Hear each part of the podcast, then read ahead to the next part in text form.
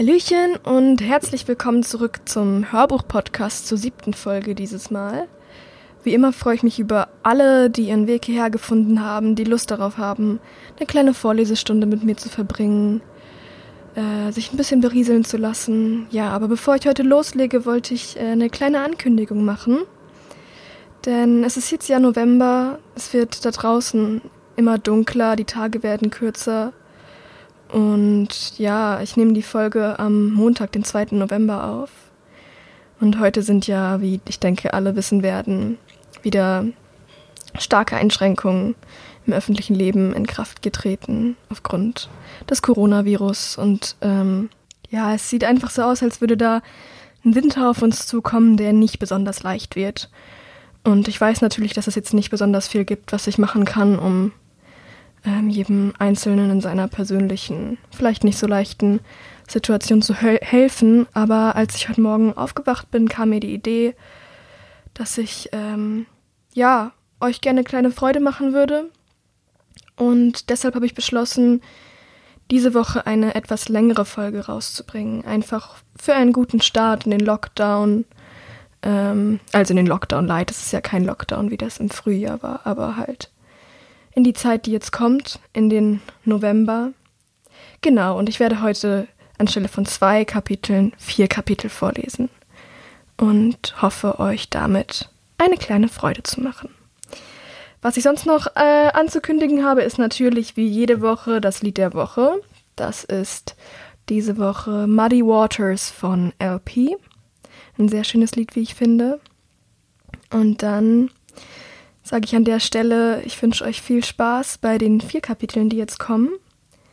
Und wir hören uns gleich wieder. Kapitel 14 Am dritten Tag nach Andys Prozess ist Herrick am mentalen Tiefpunkt angelangt. Morgens kommt er kaum aus dem Bett, will sich einfach nur unter seiner zerschlissenen Decke verkriechen und im Elend suhlen.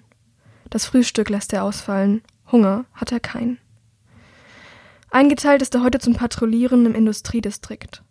Er soll mit ein paar anderen Wächtern die Fabrikhallen ablaufen und prüfen, ob alles in geordneten Bahnen verläuft. Natürlich hat er das Glück, genau die Halle zu kontrollieren, in der ein kleiner Tumult ausgebrochen ist. Zwei Arbeiter sind ohne klar erkennbaren Grund aufeinander losgegangen und prügeln wie Wahnsinnige aufeinander ein. Um sie herum hat sich eine Menschentraube versammelt, feuert und stachelt sie mit lauten Rufen an und schenkt den noch immer laufenden Maschinen, an denen eigentlich dringend gearbeitet werden müsste, keinerlei Beachtung. Die Produktion ist völlig zum Erliegen gekommen und es herrscht das reinste Chaos. Um die Streithähne voneinander zu trennen, muss Herrick den aggressiveren der beiden, einen leicht übergewichtigen, nicht besonders gut riechenden älteren Mann, mit all seiner Kraft zu Boden drücken. Als er danach noch immer keine Ruhe gibt und wüste Parolen in die Menge schreit, bleibt Herrick nichts anderes übrig, als ihn K.O. zu schlagen. Dann fordert er Verstärkung an, die die beiden fortbringt, und treibt den Rest der Arbeiter an, sich wieder ihren Aufgaben zuzuwenden. Es kostet einiges an Drohungen und Stimmgewalt. Die nächste Stunde verbringt er damit, in der Halle auf und ab zu laufen und jedem, der auch nur eine Sekunde unkonzentriert wirkt, warnende Blicke zuzuwerfen. Er muss ein paar Verwarnungen aussprechen, weil die Leute einfach nicht aufhören wollen, miteinander zu tuscheln, aber weitere Verhaftungen sind nicht nötig. Da er nicht in Berührung mit der verpesteten Luft kommt, dauert seine Schicht heute deutlich länger als ein Mauerdienst. Erst kurz vor dem Abendessen funkt ihm sein Truppenführer über seinen Ohrstöpsel zu, dass er Feierabend machen darf. Fast elf Stunden hat er heute gearbeitet, mit nur einer winzigen Pause, um auf die Toilette zu gehen. Und dann erreicht ihn auf dem Heimweg auch noch ein Funkspruch vom Bürgermeister höchst persönlich. Er richtet sich an alle Wächter. Achtung, Achtung, Unwetterwarnung für heute Nacht, Angriff auf die Mauern möglich. Bitte in Bereitschaft bleiben. Herrick seufzt. Das bedeutet, dass er die ganze Nacht wird wach bleiben müssen. Und das, obwohl es seit Jahren keinen ernstzunehmenden Wimpo-Angriff mehr gegeben hat. Als er nach dem Essen allein in seinem Zimmer sitzt, spielt er ernsthaft mit dem Gedanken, den Befehl des Bürgermeisters zu missachten, seinen Ohrstöpsel auszustellen und sich schlafen zu legen. Er ist so erschöpft von dem langen Arbeitstag. Er möchte nicht länger seinen düsteren Gedanken ausgesetzt sein. Aber das kann er nicht machen. Er denkt an das vergilbte Foto, das er bei seinen Besuchen bei Andrea früher so oft auf der staubigen Vitrine im Wohnzimmer hat stehen sehen. Mein Vater, hat sie ihm knapp erklärt, als er irgendwann fragte, wer der Mann auf diesem Bild sei. Er lebt nicht mehr. Invasionen sind selten, aber sie passieren, und wenn sie passieren, sterben Menschen. Sollte doch ein Wimpo in die Enklave gelangen, muss er bereit sein. Ohne seine Uniform auszuziehen, streckt er sich mit offenen Augen auf seinem Bett aus, starrt an die Decke und wartet. Nur den schweren Gürtel, in dem sein Schlagstock und seine Pistole stecken, legt er ab. Schon nach kurzer Zeit beginnt tatsächlich Regen gegen sein Fenster zu prasseln. Schwere Tropfen schlagen gegen das Glas, immer größer und immer heftiger. Ein starker Wind kommt auf, heult um die Mauern des Jugendheims und versucht einen Weg durch seine luftdichten Schleusen zu finden. Obwohl Herrick weiß, welche Gefahren ein Sturm wie dieser mit sich bringt, kann er nicht umhin, sich ein wenig darüber zu freuen. Es wird die heiße, trockene Luft abkühlen und seinen nächsten Dienst auf der Mauer um einiges erträglicher gestalten. Während er wartet, wandern seine Gedanken zurück zu den Arbeitern, für deren Verhaftung er heute Morgen gesorgt hat. Welche Strafe sie wohl erwarten wird. Für ein Todesurteil wird ein kleiner Faustkampf wohl kaum Grund genug sein.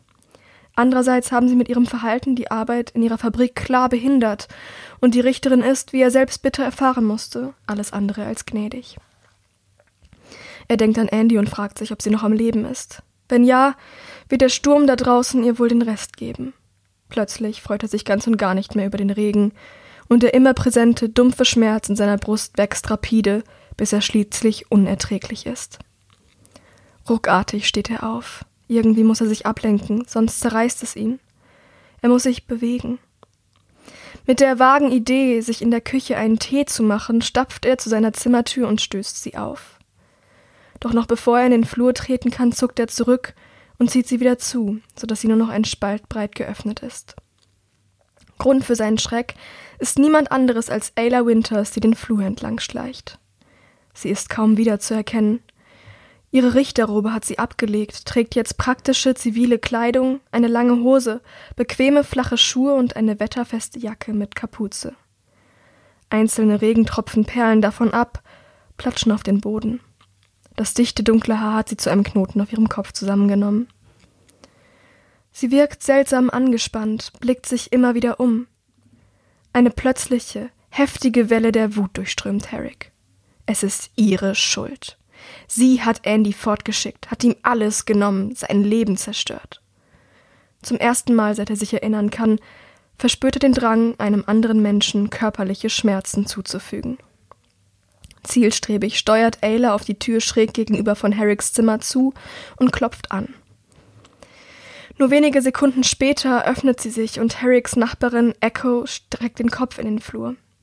15 Jahre alt, relativ klein, mit aschblondem Haar, einem außergewöhnlich hübschen Gesicht und aufmerksamen blauen Augen. Ayla, fragt sie überrascht. Was machst du hier? Verwundert runzelt Herrick die Stirn. Die beiden duzen sich? Soweit er weiß, kennen sie sich nicht einmal persönlich. Echo wohnt im Heim, seit sie ein Baby war. Ihre Mutter ist früh gestorben und hat den Namen des Vaters ihrer Tochter mit ins Grab genommen. Obwohl Echo in diesem Distrikt geboren wurde, hat sie also keine Familie, die für sie Kontakte zu Personen wie der Richterin knüpfen könnte. Die Antwort, die Ayla gibt, kann er nicht verstehen, weil sie flüstert, aber er sieht, wie Echos Augen sich erschrocken weiten. Sie nickt und lässt sie an sich vorbei ins Zimmer treten. Dann schließt sich die Tür. Zehntausend Fragen spuken in Herricks Kopf, als er leise aus seinem Zimmer tritt und die Stelle betrachtet, an der die beiden verschwunden sind. Und keine einzige Antwort kommt ihm in den Sinn. Früher einmal hatte Echo gemocht, wie fast jeder eigentlich. Außerordentlich schöne Menschen müssen sich nur selten wirklich anstrengen, um anderen zu gefallen. Sie hatte dieses warme, einnehmende Lächeln, dieses beinahe perfekte Gesicht, dieses Funkeln in ihren Augen, das niemanden je völlig unberührt lassen konnte.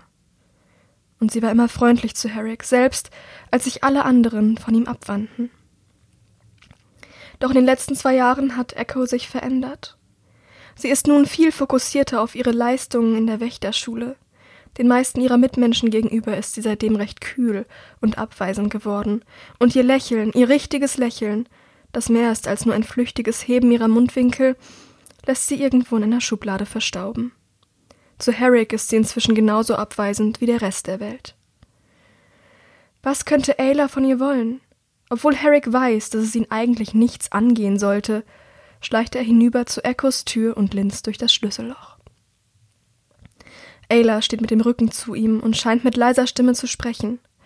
Was sie sagt, versteht er nicht. Unter ihrem Arm hindurch sieht er einen Teil von Echos Gesicht. Sie hat auf dem Bett Platz genommen, wirkt aufgebracht, vielleicht sogar etwas verängstigt, schüttelt mehrmals den Kopf. Sie antwortet Ayla mit leicht erhobener Stimme, doch immer noch zu leise, als dass ihre Worte bis zu Herrick durchdringen könnten. Jetzt geht Ayla zu ihr, setzt sich neben sie auf die Bettkante, legt ihr eine Hand auf die Schulter. Aus dieser Perspektive erkennt Herrick, dass ihre zweite Hand um etwas geklammert ist, das aussieht wie ein Briefumschlag. Seltsam, denkt er.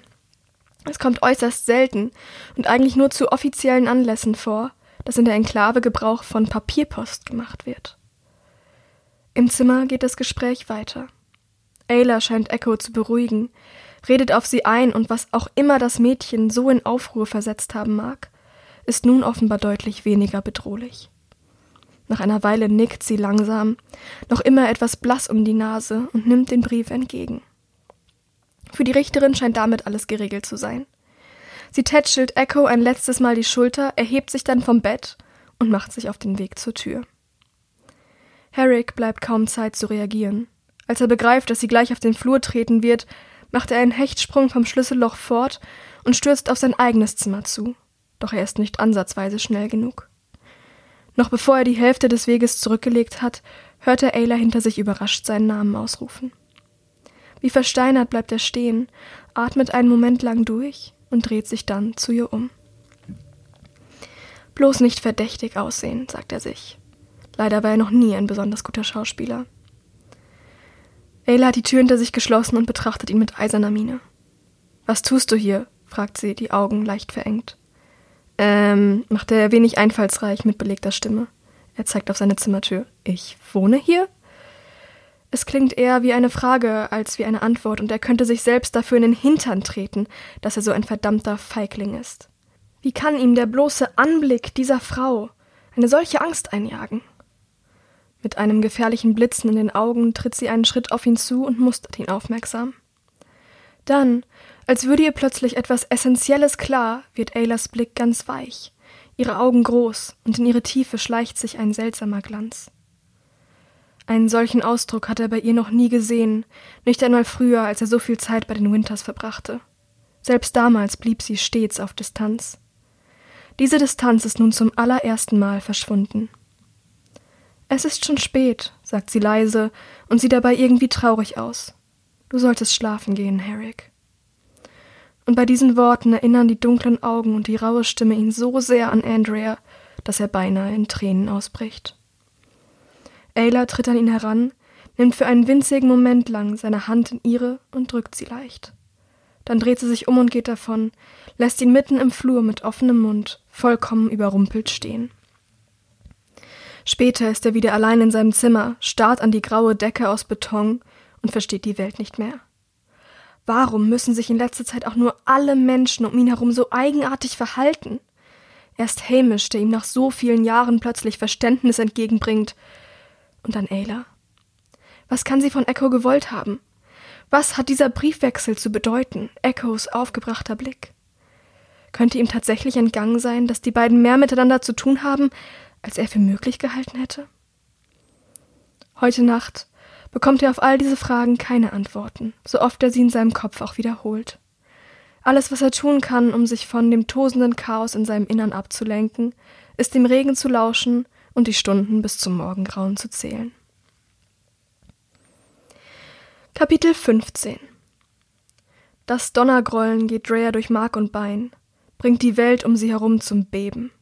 Fast gleichzeitig, nur für den Bruchteil einer Sekunde dringt gleißend helles Licht durch ihre Lider, blendet sie.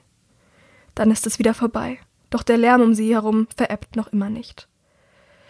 Da sind weinende Kinder und sanfte Stimmen, die sie zu beruhigen versuchen. Schmerzenslaute der wenigen Verwundeten, die es bis hierher geschafft haben. Schnelle Schritte, hektische Rufe, der Geruch von Schweiß und Blut. das Sirren von Pfeilen in der Luft, Regen, Panik. Und das unaufhörliche Heulen des Windes, dessen sonst so leise Stimme den Kanrota nun verschlüsselte Botschaften entgegenschreit. Drea ist nass bis auf die Knochen, ihre Lippen blau gefroren. Sie sitzt in der Ecke eines der Evakuierungsräume im Regententurm, allein, die Arme fest um beide Beine geschlungen, die Augen geschlossen. Doch trotz allem, was um sie herum im Gange ist, hat sie keine Angst. Nein, sie fürchtet sich nicht länger. Viel eher ist sie entsetzt. Entsetzt über das, was sie an diesem Tag gesehen und erlebt hat. Und sie versucht, die grausamen Bilder, die ihre Erinnerungen endlos Schleife auf das Innere ihrer Lieder projizieren, zu verdauen. Es fing an mit den Nebelschwaden am Morgen. Nebel ist nie ein gutes Zeichen, wenn der größte Feind das Sonnenlicht verabscheut. Sie kamen kurz nach dem Frühstück. Eben noch hatte sie mit Angus und Michael halbwegs in Frieden zusammengesessen, hatte Angus wieder und wieder versichert, dass sie nicht wütend auf ihn war, während Michael ihm finstere Blicke zuwarf, vor sich hinmurmelte, in welche Gefahr er Drea gebracht hatte. Dass Hilda sie nun allerdings privat unterrichten wird, beeindruckte die beiden zutiefst.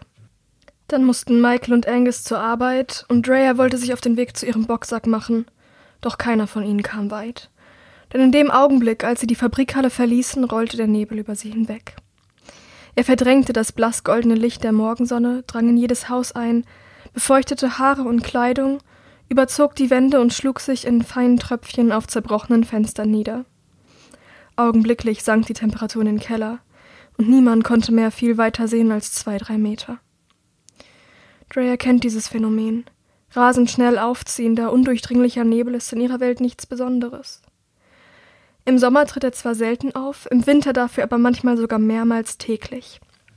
Er ist unberechenbar und niemand weiß, was ihn auslöst. Doch jeder kennt die Gefahr, die er mit sich bringt. Die Infizierten, deren Haut unter der Sonne so schnell verbrennt. Die sich wohler fühlen, je katastrophaler die Wetterlage ist. Denn es ist nicht nur die Sonne, die ihnen zusetzt. Je länger sie krank sind, desto trockener wird ihre Haut. Steife, schuppenartige Gewächse beginnen sie zu überziehen. Nur Feuchtigkeit kann ihnen Abhilfe verschaffen. Deshalb lieben sie Nebel und Regen. Deshalb sind Unwetter so furchtbar gefährlich. In der Enklave hat Drea diese Gefahr nie wirklich ernst genommen. Da war eine hohe Mauer und tausende erstklassig ausgebildete Männer und Frauen, die sie beschützten und die zu überlüsten praktisch unmöglich war. Und die Gebäude waren fest von der Außenwelt abgeschirmt. Keinen einzigen Riss gab es in ihren Fassaden und Fenstern, durch den der Dunst ins Innere hätte dringen können. Doch hier draußen, und das hat Drea spätestens heute schmerzlich erfahren, ist die Gefahr unmittelbar.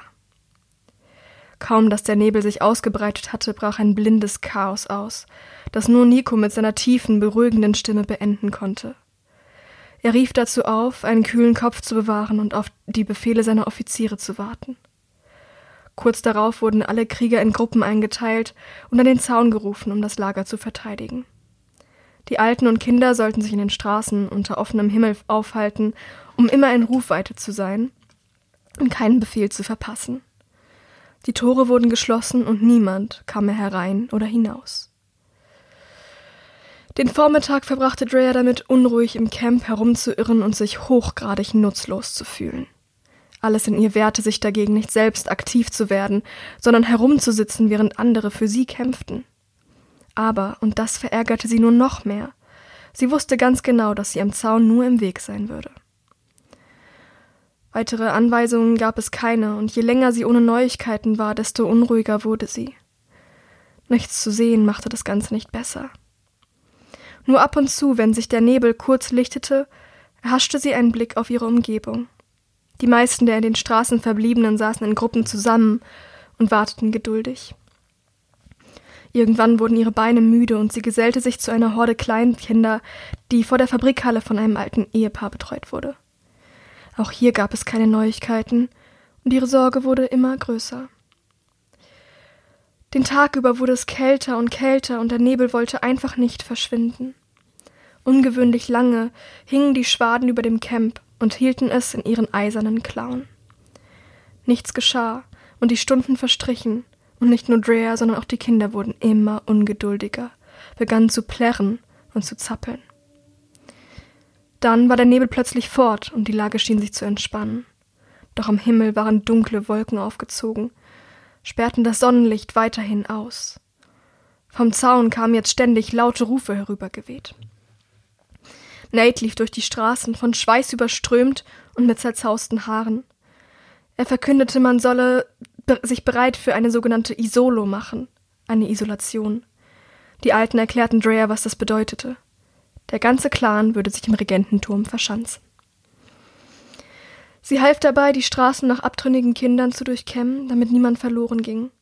Immer mehr Menschen verschwanden im Turm, doch Dreyer wollte nicht hinaufgehen, bevor sie wusste, ob ihr Bruder in Sicherheit war. Und dann, es wurde schon langsam dunkel, öffnete der Himmel seine Schleusen. Innerhalb weniger Minuten war sie bis auf die Knochen durchnässt. Ihre Zähne begannen zu klappern. Sie war so damit beschäftigt, sich warm zu halten, dass sie die Schreie in der Nacht erst hörte, als es zu spät war. Was genau geschehen ist, weiß sie immer noch nicht. Aber irgendwie muss es den Wimpos gelungen sein, die Verteidigung der Kanrota zu durchbrechen. Drea war allein auf der Straße, als es geschah. Alle anderen entweder zum Kampf am Zaun oder bereits in der Isolo. Sie war vollkommen schutzlos, ihre einzige Waffe der Dolch, den sie am Vortag von Hilda bekommen hatte. Der Regen fiel jetzt heftig und in dicken Tropfen. Auf dem Boden bildeten sich tiefe Pfützen, die Welt um sie herum war dunkel und nass, und immer wieder rissen Sturmböen an ihrer durchtränkten Kleidung und ihren tropfenden Haaren. Und plötzlich schlich, schlich sich ein seltsames Gefühl in ihre Magengegend ein. Die dumpfe Gewissheit, von irgendwoher beobachtet zu werden, beobachtet von Augen, die ihr nichts Gutes wollten. Und in diesem Moment fiel ihr auch auf, wie laut und wie nah die Kampfgeräusche gerückt waren. Da waren Rufe in der Nacht, immer lauter, die sich ständig wiederholten, was sie sagten, verstand sie nicht.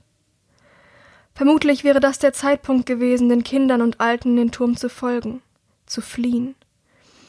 Doch eine Mischung aus Neugierde, Angst und Erregung fesselte Dreas Füße an ihren Platz und hinderte sie daran, sich in Sicherheit zu bringen. Nagelte sie hier draußen, wo die Gefahr mit jeder Sekunde zunahm, fest. Sie drehte sich einmal um die eigene Achse, ließ ihren Blick durch die Dunkelheit schweifen um den Auslöser des seltsamen Gefühls zu finden. Und da sah sie es. Ein Stück entfernt, inmitten der düsteren Gasse, waren die Umrisse einer mageren Gestalt zu erkennen.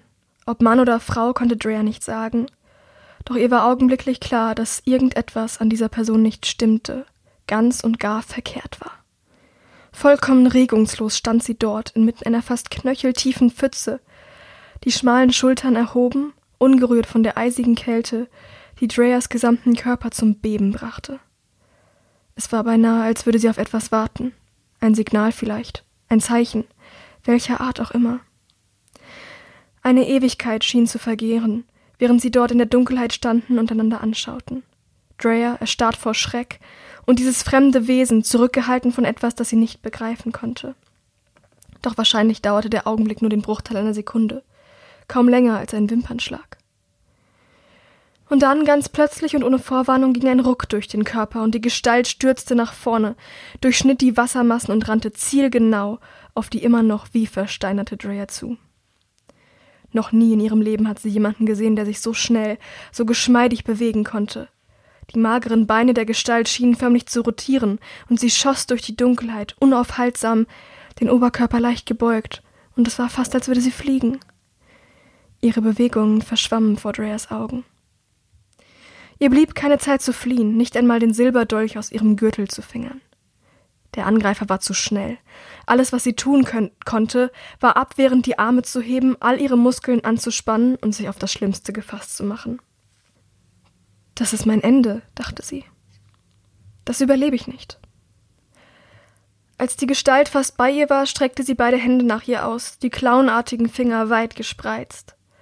Sie war jetzt nah genug, dass Drea ihr wirres, schneeweißes Haar erkennen konnte, die seltsamen bräunlich-grauen Schuppen und den Dreck, die ihren bleichen Körper verkrusteten. An den wenigen Stellen, wo die Haut noch erkennbar war, schimmerte sie hell. Darunter lag ein Netz dicker Adern, pulsierend und beinahe schwarz. Ein bestialischer Gestank schlug Drea entgegen. Eine übelkeiterregende Mischung aus altem Schweiß, Fäkalien und Fäulnis. Doch nichts davon war annähernd so schockierend wie das Gesicht des Angreifers. Eingefallen, bleich, kaum mehr als ein Totenschädel, die abgebrochenen Zähne gebleckt, sprach aus seinen blutunterlaufenen Augen, deren Iris sich im Laufe der Jahre rot gefärbt hatte, ein Verlangen, das Dreas Vorstellungskraft überstieg. Nach Jahren der Unterernährung weiß sie besser als kaum jemand anderes, wie sich Hunger anfühlt. Wahrhaftiger Hunger, wenn der Körper dauerhaft der Nährstoffe gebraubt wird, die er zum Leben braucht. Doch was sie selbst erlebt hat, schien in diesem Augenblick nichts mehr im Vergleich zu dem, was im Gesicht dieser Kreatur geschrieben stand. Ein unstillbares Verlangen, eine Gier, die keinen Widerspruch duldete und unter der die restliche Welt und alles, was einst wichtig war, jegliche Bedeutung verlor. Nichts, das wusste Drea nun, nichts konnte sie jetzt noch retten vor den reißerischen Zähnen dieses einen großen Feindes, vor dem man sie gewarnt hatte, seit sie denken konnte. Sie schloss die Augen und akzeptierte ihr Schicksal, machte sich bereit für den sicheren Tod. Doch der trat nicht ein. Ein leises Sirren ertönte, dann ein Röcheln und ein lautes Platschen. Und als sie die Augen wieder öffnete, lag der Angreifer zu ihren Füßen, das Gesicht im Matsch vergraben, mit einem Pfeil im Nacken. Seiner Lage nach musste er das Rückenmark durchstochen haben.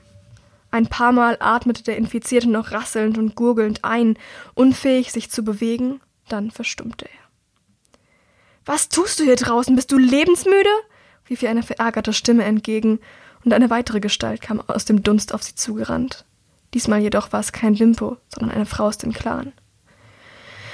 Als sie näher kam, erkannte Drea sie. Beim Essen saß sie stets mit höchst würdevoller Miene neben Nate. Es war eine von Nikos Offizierinnen. Sie muss den Pfeil abgeschossen haben, dachte Drea. Sie hat mir das Leben gerettet. Doch bevor sie die Gelegenheit hatte, ihr zu antworten oder überhaupt irgendwie zu reagieren, kamen weitere Clanmitglieder auf den Platz gestürmt, triefend, mit kalter Panik im Gesicht. Da verstand sie auch die Rufe in der Nacht. Flieht, hieß es, und dann Der Feind ist im Lager. Immer mehr Kämpfer strömten auf den Regententurm zu, gaben ihre Posten am Zaun auf und rannten um ihr Leben. Die Infizierten ließen nicht lange auf sich warten. Noch lag ein gutes Stück zwischen Drea, ihrer Retterin, und den Fliehenden, als die ersten Läufer schon fielen. Eine Handvoll Wimpos hatte sie eingeholt und fiel mit Zähnen und Klauen über sie her. Eine erneute Welle des Gestanks fegte über den Platz. Ein Schrei ertönte, und jemand ging zu Boden, wimmerte verzweifelt, und Drea wusste, dass es für ihn oder sie, wer auch immer es war, keine Hoffnung mehr gab. Ihre Retterin schrie ihr einen weiteren Befehl zu, doch der ging unter im Wind. Im selben Augenblick geschah es. Zwei Infizierte brachen durch die Reihen der Kämpfenden hindurch und rannten mit ihrer übermenschlichen Geschwindigkeit auf den Regententurm zu, den Wahnsinn im Gesicht als würden sie spüren, wie viel herzhaftes, saftiges Fleisch sich dort oben im Gebäude versammelt hatte. Und das einzige Hindernis zwischen ihnen und dem Eingang waren Drea und die Offizierin.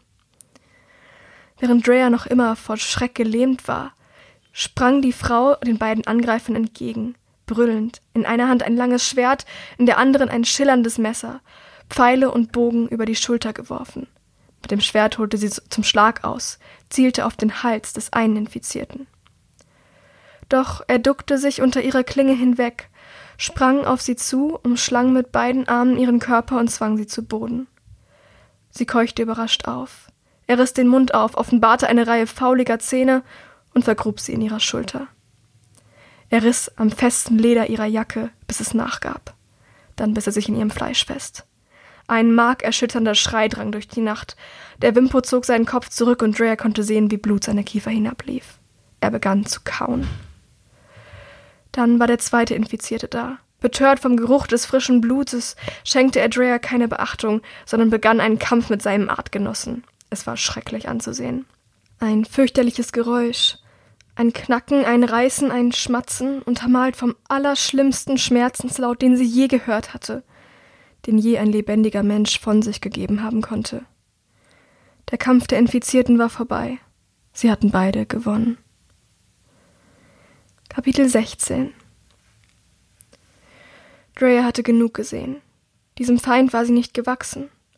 Wenn sie sich jetzt nicht in Sicherheit brächte, würde sie in wenigen Momenten ein ähnliches Ende finden wie ihre Retterin. Der Kreis der Kämpfenden zog sich immer enger um sie zusammen. Bald würden sie die ersten erreicht haben. Leblose Körper lagen inzwischen überall herum, manche mit abgetrennten Köpfen, manche mit seltsam verdrehten Gliedmaßen. In der Dunkelheit und im Gewühl konnte Drea nicht klar erkennen, zu welcher Seite sie gehörten. Sie weiß nicht mehr, wie sie es geschafft hat, den Blick von den Bestien zu ihren Füßen zu wenden und in das Innere des Regententurms zu gelangen, stolpernd, würgend, hustend, mit Beinen, die unter ihrem Gewicht einzuknicken drohten. Aber irgendwie erreichte sie die Strickleiter. Mit schwachen Händen ergriff sie die Sprossen und begann zu klettern. Doch ein letztes Mal drehte sie sich noch um, zum Eingang des Turms, wo die beiden Infizierten ihr schauriges Festmahl abhielten, und sie sah, wie ein Wirbelwind aus roter und schwarzer Farbe auf sie zugesprungen kam, mit blitzender Klinge und einem Kampfschrei, der das größte Raubtier der Welt dazu hätte bringen können, sich zu einem winzigen Ball auf dem Boden zusammenzurollen und um Vergebung zu winseln.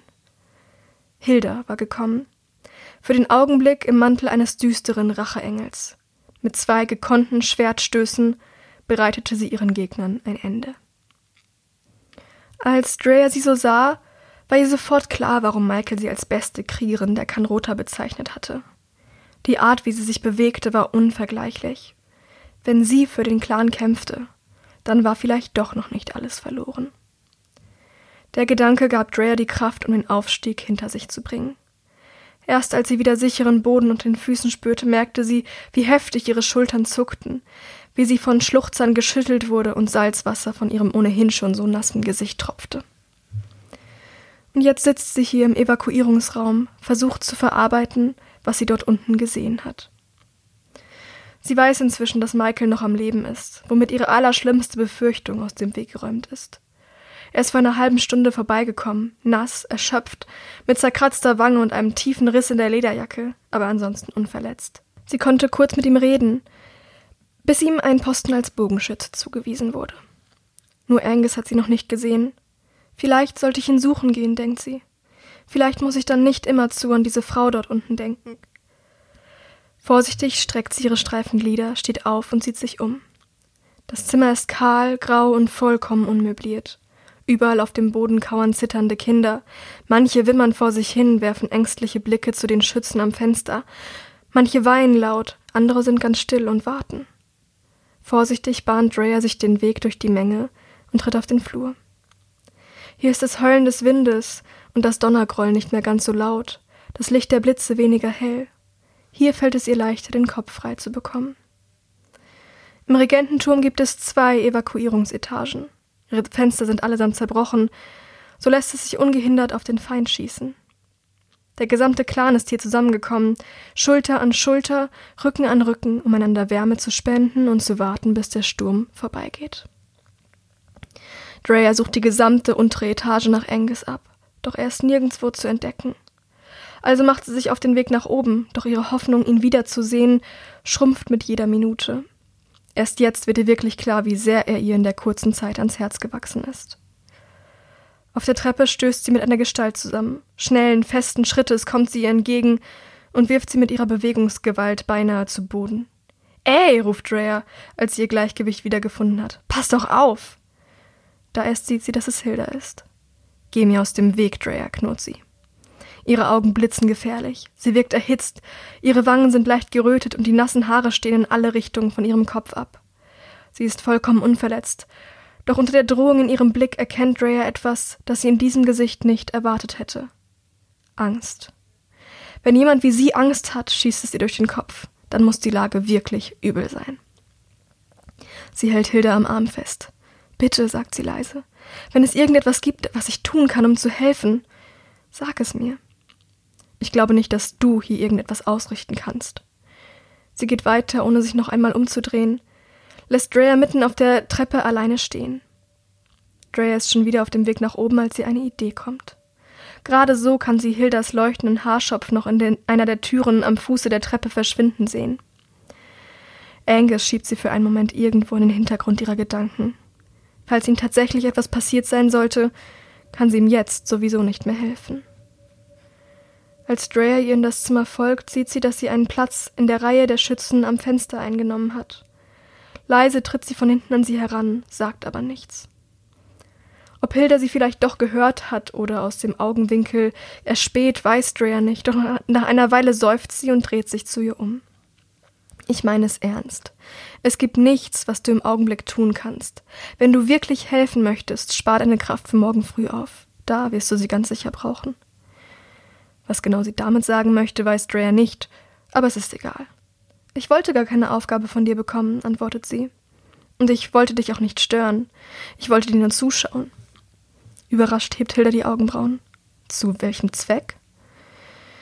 Du hast doch gesagt, ich solle jede freie Minute in mein Training investieren. Genau das habe ich vor. Ich habe gerade nichts zu tun.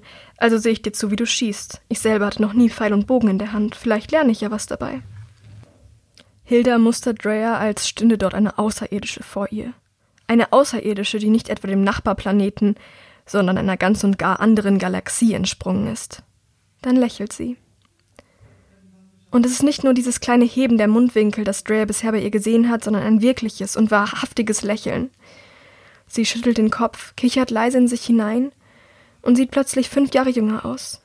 Wie ein ganz normales Mädchen, eine junge Frau ohne Sorgen, nicht wie die stellvertretende Anführerin eines Volkes, das mitten in der Abwehr eines tödlichen Angriffes steckt. Was ist daran so lustig? fragt Drea. Ich meine es ernst. Keine Sekunde später hat Hilda sich wieder gefangen und ihre Züge glätten sich. Ich weiß, sagt sie. In ihrer Stimme liegt ein Hauch von Wärme. Du erstaunst mich nur, Drea von hinter der Mauer. Ich hatte für einen Augenblick vergessen, wie ehrgeizig du bist. Du willst etwas lernen? Gut. Sieh mir zu. Das ist vermutlich die beste Idee, die irgendjemand hier heute Nacht gehabt hat. Und mit diesen Worten dreht sie sich wieder dem Fenster zu, legt einen Pfeil an und schickt ihn hinaus in die Tiefe. So geht es weiter, bis ihr Köcher leer ist. Und was jetzt, denkt Drea, doch bevor sie die Frage aussprechen kann, ist Hilda an ihr vorbeigehuscht in die Ecke des Zimmers, wo sich, wie Drea erst jetzt erkennt, vollgeladene Köcher nur so stapeln. Immer wieder brechen Schützen aus der Reihe am Fenster aus und laden nach. Die nächsten Minuten, vielleicht auch Stunden, sie weiß es nicht genau, verbringt Drea damit, jede einzelne von Hildas Bewegungen zu beobachten und zu analysieren. Und erneut packt sie diese Faszination, die sie schon vor ein paar Tagen am Trainingsplatz der Kanrota übermannt hat. Wie bei den Jugendlichen im Nahkampf ist in Hildas Bewegung ein klares Muster zu erkennen. Und alles wirkt so natürlich, so wenig einstudiert. Hilda muss nicht über das nachdenken, was sie tut. Es kommt einfach aus ihr heraus. Rhythmisch wie ein Herzschlag, unterbrochen nur dann, wenn ihr die Pfeile ausgehen. Nach einer Weile geht Drea dazu über, immer einen gut gefüllten Köcher für sie bereitzuhalten. Irgendwann spät in der Nacht bemerkt Drea, dass sich etwas verändert. Hilda gerät mehrfach ins Stocken. Die Harmonie ist gestört. Irgendetwas scheint sie abzulenken. Der Regen vor dem Fenster ist in der Zwischenzeit noch stärker geworden und die Luft dunstiger. Das geht nicht, murmelt sie mehr zu sich selbst, als hätte sie vergessen, dass Drea bei ihr ist. Ich kann nichts sehen. Sie schüttelt den Kopf und hält kurz inne. Dann ruft sie Alle bitte für einen Moment zurücktreten. Die Krieger tun, was von ihnen verlangt wird.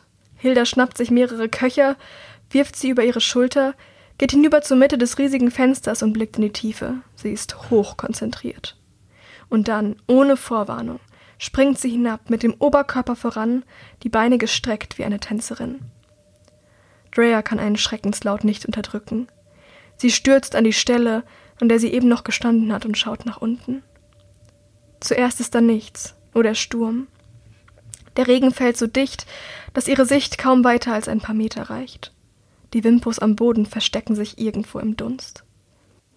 Aber dann sieht sie den orange-schwarzen Schatten, der gerade noch erkennbar ein ganzes Stück unterhalb des Fensters über der Gasse hängt.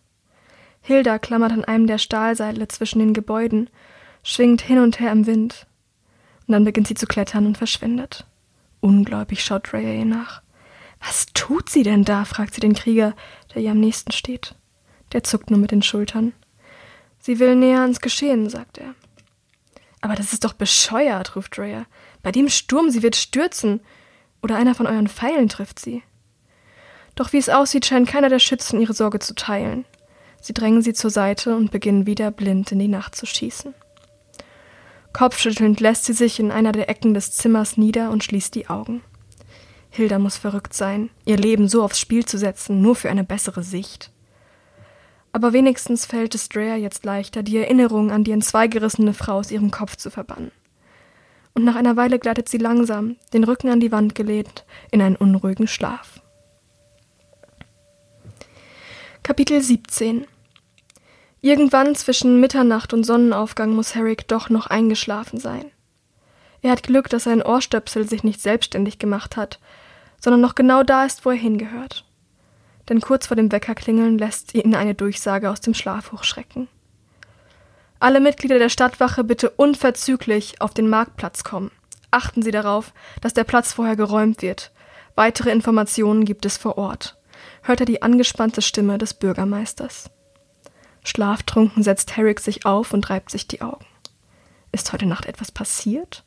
Hat der Sturm etwa die Mauer beschädigt? Ist irgendjemand verletzt worden? Mühsam quält er sich aus dem Bett und legt seinen Gürtel an. Er hätte nicht einschlafen dürfen, er hätte aufmerksam bleiben sollen. Als er die Luftschleuse hinter sich lässt und die Straße betritt, ist vom Unwetter der letzten Nacht keine Spur mehr zu entdecken. Da sind bloß ein paar kleine, unschuldige Pfützen auf dem Boden. Die sanfte Morgensonne scheint auf ihn hinab, ein leichtes Lüftchen weht, und alles scheint still und friedlich. Knapp zwanzig Minuten brauchte er, um zu Fuß vom Jugendheim zum Marktplatz zu gelangen. Dort ist ein kleiner Tumult ausgebrochen. Eine Gruppe von Händlern diskutiert mit der Wache. Sie wollen den Platz partout nicht verlassen, sondern ihre Stände aufbauen. Erst als die Wächter ihre Schlagstöcke zücken und einen von ihnen zu Boden prügeln, treten sie den Rückzug an. Der, den die Schläge getroffen haben, liegt noch kurz da, gekrümmt vor Schmerz, bis ihm eine Wächterin einen leichten Kick mit dem Fuß verpasst und ihn zum Aufstehen zwingt. Dann humpelt auch er davon und verschwindet fluchend und spuckend im Aufzug. Immer mehr Wächter strömen heran. Manche mit ernsten Mienen, andere einfach nur erschöpft von der nächtlichen Sturmwache. Kleine Grüppchen bilden sich und besorgtes Gemurmel macht sich breit. Irgendwann ist die Wache vollzählig und der Marktplatz droht aus den Nähten zu platzen. Dann öffnet sich die Tür des Rathauses und der Bürgermeister tritt aus der Luftschleuse. Er bleibt auf der obersten Stufe der Eingangstreppe stehen und wartet, bis die elektronische Schiebetür sich hinter ihm wieder schließt. In seiner Hand hält er einen zusammengefalteten Zettel. Ich bedanke mich für Ihr Kommen, sagt er dann, die Stimme von einem verborgenen Mikrofon verstärkt. Aus gutem Grund rufe ich Sie alle so früh am Morgen zu mir. Ich muss Sie warnen. Was ich Ihnen jetzt mitteilen werde, wird Sie zutiefst schockieren. Heute Nacht hat sich eine furchtbare Tragödie ereignet. Seufzend streicht er sein graues Haar zurück. Dicke Ringe untermalen seine Augen. Er wirkt blass und abgespannt, und ein dunkler Bartschatten zeichnet sich auf seinem Gesicht ab. Vor etwa zwei Stunden wurde Ayla Winters tot in ihrer Wohnung aufgefunden. Ein Raunen geht durch die Menge. Harry klappt die Kinnlade herunter. Das muss ein Scherz sein, ein ganz übler Scherz. Er hat sie doch gestern Abend noch gesehen. Doch die Miene des Bürgermeisters bleibt ernst. Alles deutet darauf hin, dass er sich das Leben genommen hat. Jetzt faltet er langsam den Zettel auseinander, den er in den Händen hält. Herrick fühlt sich, als hätte man ihm einen Eimer Eiswasser über den Kopf gegossen. Das kann einfach nicht der Wahrheit entsprechen. Sie hat einen Abschiedsbrief hinterlassen, der sich an alle Bewohner der Enklave richtet und den ich Ihnen nicht vorenthalten möchte. Er räuspert sich, dann liest er mit trauriger Stimme vor. An die Bewohner der Enklave. Es tut mir aufrichtig leid. Wenn Sie diese Worte hören oder lesen, dann habe ich es geschafft. Dann bin ich nicht mehr am Leben. Meine Entscheidung zu sterben mag Ihnen drastisch vorkommen und schwer nachvollziehbar, denn ich habe mich in der Öffentlichkeit stets darum bemüht, meine Gefühle zu verbergen. Aber die Wahrheit ist, dass meine Geschichte nicht spurlos an mir vorbeigegangen ist. Ich hatte keinen einfachen Start ins Leben, das ist allgemein bekannt. Meine Eltern, meine Geschwister, sie sind alle gestorben, als ich noch sehr jung war. Ich war ganz allein. Ein Schaudern geht durch die Reihen. Aylas Familiengeschichte ist eine, die sie alle am liebsten wieder vergessen würden, ins Reich der Schauergeschichten verbannen, wo sie hergekommen ist. Aber sie hängt über der Enklave, folgt ihren Bewohnern auf Schritt und Tritt und lässt sie nie ganz los nach all diesen Jahren. Der Bürgermeister beeilt sich, weiterzusprechen. Dann wurde ich älter und ich habe meine eigene Familie gegründet. Ich habe mein Herzblut in diese Familie gesteckt. Und dann ist mein Mann gestorben. Aber auch diese schwere Zeit habe ich durchgestanden, denn ich hatte ja meine Kinder, Ich habe sie so sehr geliebt. Sie waren alles, was ich mir jemals gewünscht habe. Bis zu diesem Tag vor sechs Jahren, diesem Tag, den ich bis heute verfluche. Jede Nacht liege ich wach und denke daran zurück. Hätte ich es verhindern können? Gab es etwas, das ich hätte sagen oder tun können? Und all das wäre nie geschehen? Wenn ich doch nur gehört hätte, wie sie sich aus der Wohnung schlichen. Wenn ich doch nur besser aufgepasst hätte. Ist es am Ende alles meine Schuld? Meine Kinder haben etwas getan, das nicht einmal ich ihnen verzeihen konnte. Meine Kinder wurden zu Mördern. Ich musste mir eingestehen, zwei Monster herangezogen zu haben und mein Leben brach endgültig in sich zusammen. Das Einzige, was mich vor sechs Jahren und in der Zeit, die folgte, auf den Beinen gehalten hat, war mich in meine Arbeit zu stürzen, mich ihr voll und ganz zu verschreiben, wo mein Leben über Nacht so leer geworden war. Das Schlimmste ist, dass ich trotz allem nie aufgehört habe, sie zu lieben. Natürlich habe ich sie aus meinem Leben ausgeschlossen. Trotzdem waren sie meine Kinder, mein Fleisch und Blut. Als mein Sohn Michael in die Verbannung geschickt wurde, nahm er einen Teil von mir mit sich. Und dann vergingen die Jahre und ich versuchte zu vergessen. Ich bekam eine Beförderung, wurde zur Richterin gewählt, eine der größten Ehren, die einem Enklavenbewohner zuteil werden können. Äußerlich ging es mir gut. Doch in Wahrheit hatte ich tierische Angst vor der Stelle, denn ich wusste, was sie mit sich brachte. Eines Tages würde ich meine eigene Tochter in die Verbannung schicken müssen, in den sicheren Tod. Und der Tag kam und ich tat, was Gesetz und Verstand von mir verlangten. Aber nie hätte ich gedacht, dass es mich so sehr mitnehmen würde, Andrea nach all den Jahren wiederzusehen. Und indem ich mit meinem Urteil ihr Schicksal besiegelte, lud ich Schuld auf mich. Ich habe mein eigenes Kind ins Grab gebracht. Was für ein Mensch könnte in diesem Wissen weiterleben? Alles, was mir jemals wichtig war, habe ich verloren meine Eltern, meine Schwestern, meinen Mann, meine Kinder und jetzt auch noch die Achtung vor mir selbst. Welchen Sinn hat es noch zu kämpfen, wenn nichts mehr übrig ist, das man verteidigen kann? Deshalb habe ich beschlossen, meiner Zeit auf dieser Erde ein Ende zu bereiten. Ich bin fertig. Ich weiß, wie egoistisch das ist. Ich weiß, dass viele von ihnen zu mir aufsehen und ich ein besseres Vorbild sein sollte. Aber ich habe keine Kraft mehr. Ich wünsche ihnen alles Gute leben Sie wohl. Eine gespenstische Stille liegt über dem Marktplatz. Niemand scheint so richtig zu wissen, wie er auf diese Neuigkeit reagieren soll. Ayla Winters, die Frau aus Stein. Wer hätte jemals damit gerechnet, wie sehr sie gelitten hat? Fast schon tut sie Harry leid.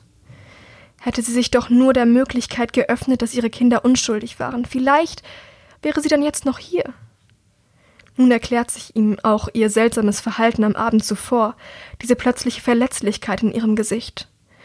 Sie wusste genau, dass sie Herrick nie wiedersehen würde und hat zum Abschied ein einziges Mal ihre sonst so perfekte Maske abgenommen. Ich denke, ich spreche im Namen von Ihnen allen, wenn ich sage, dass diese plötzliche Wendung der Ereignisse uns schwer trifft und in tiefe Trauer versetzt. Richterin Winters war eine hoch angesehene Frau, eine Frau von Recht, deren Entscheidungen stets fair und auf das Wohl unserer gesamten Stadt ausgerichtet waren. Wir alle werden sie bitter vermissen. Deshalb werden wir morgen Abend eine Trauerfeier abhalten, zu der jeder Bewohner der Enklave herzlich eingeladen ist. Weitere Informationen zu der Veranstaltung werde ich später noch veröffentlichen. Ich bitte Sie jetzt wieder Ihren Pflichten nachzugehen so gut es an einem Tag wie diesem möglich ist. Die unteren Distrikte werden innerhalb der nächsten Stunde per Lautsprecherdurchsage über die Tragödie informiert. Es ist nicht ausgeschlossen, dass es daraufhin zu Unruhen kommt. Halten Sie sich bereit, diese zu lösen. Ich danke Ihnen. Der Bürgermeister nickt der Menge noch ein letztes Mal zu, dann verschwindet er wieder im Rathaus. Jetzt bricht aufgeregtes Geschnatter aus. Erneut bilden sich kleine Grüppchen, die Menschen schütteln die Köpfe, können nicht so recht glauben, was hier gerade geschehen ist. Herrick selbst weiß nicht, wie er reagieren soll. Eigentlich sollte es ihn freuen, dass die Frau, die ihm Andy genommen hat, an ihrer Schuld zerbrochen ist. Sie hat es nicht anders verdient. Andererseits ist es neutral betrachtet wahr. In ihrer Position hatte sie kaum eine andere Möglichkeit, als sie zu verbannen. Die Beweislast war einfach zu erdrückend, auch wenn Herrick das nie wahrhaben wollte. Und wahrhaftig muss es hart sein, als Mutter in dem Glauben zu leben, Mörder großgezogen zu haben. Das hat kein Mensch auf der Welt verdient. Hätte er doch nur gewusst, was sie vorhatte. Vielleicht hätte er sie davon abhalten können, diesen Schritt zu gehen. Etwas benommen tritt er den Rückweg zum Jugendheim an. Doch noch bevor er den Marktplatz verlässt, hält ihn jemand am Arm fest. Es ist sein Truppenführer, Julian Gray, ein großer, durchtrainierter Mitvierziger mit vollem dunklen Haar und Bart, langsam von immer mehr grauen Strähnen durchzogen. Wächter Thornburg begrüßt er ihn schroff. Ich brauche Sie in zwei Stunden im Agrardistrikt, Ebene 2. Generelle Arbeitskontrolle, Sie kennen das Prozedere. Rechnen Sie mit einer Schicht von etwa sechs oder sieben Stunden, nicht viel länger. Heute Nacht werde ich Sie noch auf der Mauer einsetzen. Herrick nickt. Verstanden. Ich werde dort sein. Gray wirkt befriedigt, mustert ihn aber noch kurz berechnend. Dann fährt er fort, die Stimme noch immer forsch. Ich habe gehört, Sie haben gestern im Industriedistrikt außerordentliche Arbeit geleistet und Ruhe in eine Fabrik gebracht, die außer Kontrolle geraten ist. Ich gratuliere Ihnen. Genauso wünsche ich mir die Mitglieder meiner Truppe. Regelgetreu und ohne Furcht, im Notfall auch einmal durchzugreifen. Damit haben Sie sich einen Urlaubstag verdient. Sagen Sie mir Bescheid, wenn Sie wissen, ob und wann Sie ihn einsetzen wollen. Und bevor Herrick eine Antwort geben kann, ist Gray in der Menge verschwunden. Wow, denkt er sich im Stillen. Das ist doch mal eine positive Wendung. Sein Truppenführer hatte bisher nie eine besonders gute Meinung von Herrick. Aber vielleicht ist es noch nicht zu spät, dieses Bild zu korrigieren. Mit gemischten Gefühlen macht er sich auf den Heimweg. Als er wenig später mit einem Tee in der einen und einem Sandwich in der anderen Hand den Flur zu seinem Zimmer entlang geht, springt neben ihm eine Tür auf. Echo kommt aus ihrem Zimmer geschossen und stellt sich ihm in den Weg. Es ist fast, als habe sie auf ihn gewartet. Worum ging es in der Versammlung? fragt sie forsch. Es gab doch eine Versammlung, oder? Ist irgendwas passiert? Ein seltsamer Glanz scheint in ihren großen graublauen Augen. Er runzelt die Stirn. Es ist inzwischen kurz vor sieben. In wenigen Minuten wird der Unterricht in der Wächterschule beginnen. Sie dürfte eigentlich gar nicht mehr hier sein. Musst du nicht in die Schule? Und woher weißt du überhaupt von der Versammlung? Echo deutet auf die Tasche über ihre Schulter. Ich wollte mich gerade auf den Weg machen, ich bin nur ein wenig spät dran. Die zweite Frage ignoriert sie. Gut, sagt Herrick und versucht sich an ihr vorbeizuschieben. Dann mach das mal.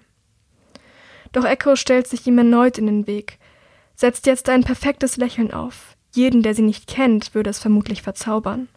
Aber als Herrick sie ansieht, weiß er sofort, dass es nicht echt ist. Da ist nichts von der Wärme zu entdecken, an die er sich aus früheren Zeiten erinnert. Hör zu, sagt Echo leise. Ich weiß, du darfst wahrscheinlich nicht darüber sprechen, aber ich mache mir wirklich große Sorgen, dass bei dem Sturm irgendjemand verletzt wurde. Jetzt zieht sie die Stirn kraus, setzt einen ängstlichen Blick auf, ganz herzzerreißend mit ihren großen Augen. Kannst du mir bitte sagen, worum es ging? Sonst kann ich nicht aufhören, darüber nachzudenken. Eigentlich sollte er einfach die Klappe halten, ihr sagen, dass sie abhauen soll und in sein Zimmer gehen. Aber vollkommen unerwartet überkommt ihn eine Welle der Wut. Wut auf die Welt, auf sein Leben, auf das trügerische Mädchen vor ihm, das irgendetwas vor ihm verbirgt. Er denkt wieder an Aylas Besuch letzte Nacht. Das weißt du doch ganz genau, fährt er sie an.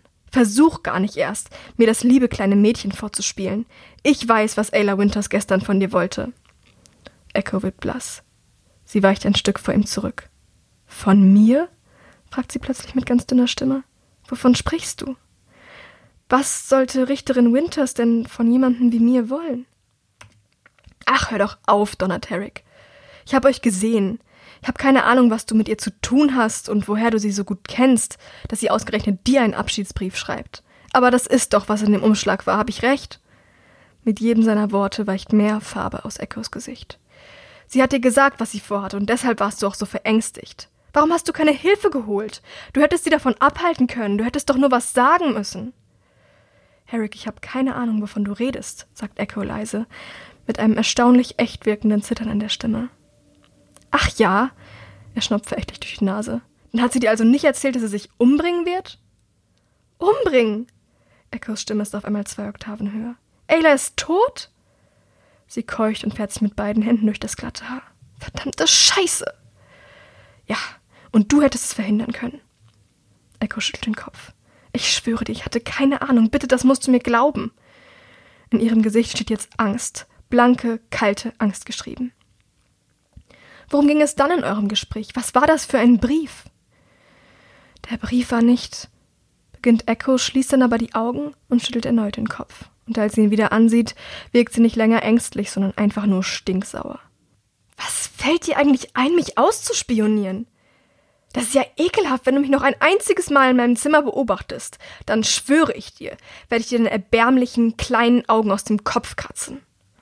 Sie dreht sich auf dem Absatz um, läuft zurück zu ihrem Zimmer und knallt die Tür mit voller Wucht hinter sich zu. Mit offenem Mund starrt Harry ihr hinterher. Noch nie hatte sie so außer sich gesehen. Das ist das Ende von Kapitel 17 und damit auch das Ende der super specially langen Light Lockdown Folge.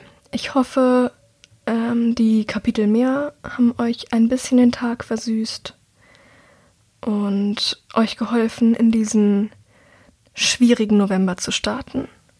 Ja, und damit verabschiede ich mich für heute und ich freue mich, euch nächste Woche wieder zu hören. Bis dann.